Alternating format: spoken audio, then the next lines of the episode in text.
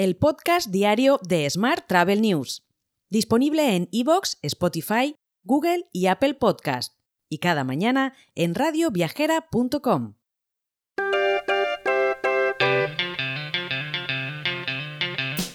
Saludos y bienvenidos, bienvenidas un día más al podcast de Smart Travel News. Esta semana patrocina nuestro podcast Open Revenue Consulting y D2O. Ambas firmas abren el camino hacia la descarbonización y la rentabilidad hotelera junto con Sustainable Hospitality Alliance. Esta alianza abarca 50.000 hoteles miembros y más de 270 marcas a nivel global para generar el principal recurso educativo sostenible, la simulación Net Positive Hospitality. Dicha simulación ayuda a sus miembros a alcanzar sus objetivos de descarbonización utilizando tecnología de análisis predictivo y prescriptivo de D2O. Para disfrutar de esta oportunidad en tu hotel, ponte en contacto con Cristina Blach, la consultora senior D2O y fundadora de Open Revenue Consulting en el correo cristina.openrevenueconsulting.com. Y vamos ahora con la actualidad del día. La jornada inaugural de HIP congregó en Madrid a destacadas figuras del mundo Oreca y se consolida como la principal cumbre europea del sector. La zona de exposición ha contado con la presentación de alrededor de 4.500 innovaciones y soluciones por parte de las 684 empresas expositoras. Personalidades como Bala Asfar, Paco Morales, Ferran Adrià, Marta Campillo y otros han compartido su experiencia y visiones durante el evento. Más asuntos. España ha comenzado 2024 con un notable aumento del número de pasajeros procedentes de aeropuertos internacionales. En el mes de enero, nuestro país recibió un total de 5,9 millones de pasajeros aéreos internacionales, un 12,7% más que en el mismo mes de 2023, según los datos publicados por Tour España.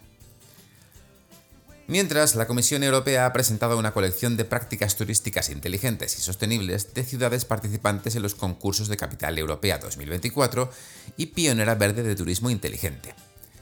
En este contexto, las ciudades de Dublín en Irlanda y Grosseto en Italia lideran como ejemplos de liderazgo en turismo inteligente, con estrategias exitosas que promueven la sostenibilidad a través de prácticas digitales y de transición ecológica. Más temas. Las aerolíneas de bajo coste transportaron hacia España a un total de 56,1 millones de pasajeros internacionales en 2023, lo que supone un 4,7% más y un aumento de 2,5 millones de turistas con respecto a 2019. Cambiamos de asunto. El Palau de Congresos de Palma anunció un notable crecimiento en sus ingresos del 40% y un aumento del 25% en su plantilla durante el año 2023. Con 139 eventos y más de 70.000 asistentes, el recinto reafirmó su posición como un destino maíz europeo muy destacado. Además, estos resultados reflejan la recuperación total del turismo de negocios en Palma, consolidando su lugar como la sexta ciudad española con más congresos internacionales. Más temas. Las reservas para la Semana Blanca muestran una ligera disminución del 3%, principalmente debido a la escasez de nieve según datos de Destinia.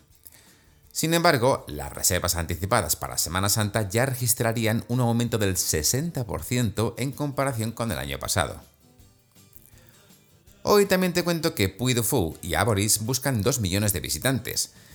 El parque aspira a seguir creciendo tras su alianza con la empresa turística en una temporada en la que el espectáculo El sueño de Toledo incluirá una escena de los años 20 y sumará mil butacas por función, con lo que se espera llegar a los 7.000 espectadores.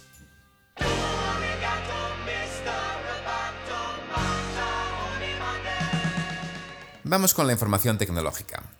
BionX ha forjado una alianza estratégica con Web Hotelier y Primalres, un grupo especialista en tecnología de viajes en Grecia y Chipre. Esta colaboración tiene como objetivo mejorar la rentabilidad y la eficiencia de los hoteles en la región, proporcionando herramientas de gestión de ingresos de vanguardia y un sólido soporte al cliente. En otro orden de asuntos, el taxi volador de Embraer, desarrollado por Eve Air Mobility, hace su debut en el Singapore Air Show. Incluye una maqueta de cabina a escala real y una experiencia de vuelo de realidad virtual única, ofreciendo así una visión del futuro de la movilidad aérea.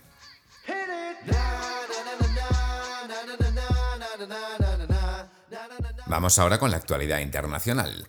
Boeing ha anunciado pedidos para 49 de sus aviones 787 Dreamliner en el marco del Singapore Air Show. 45 por parte de Thai Airways y otros 4 por parte del Royal Brunei Airlines, valorados en unos 13.200 millones de euros, nada menos. Mientras, la guía Everywhere de Skyscanner destaca los destinos con la mejor relación calidad-precio para viajar en este año 2024. Entre ellos se encuentran Egipto, Phnom Penh en Camboya, Cartagena en Colombia y Túnez, que ofrecen experiencias culturales y naturales únicas a precios realmente accesibles. Y la huelga del personal de tierra de Lufthansa en siete aeropuertos de Alemania continúa, lo que ha llevado a la cancelación del 80 al 90% de los vuelos y afectando a más de 100.000 pasajeros.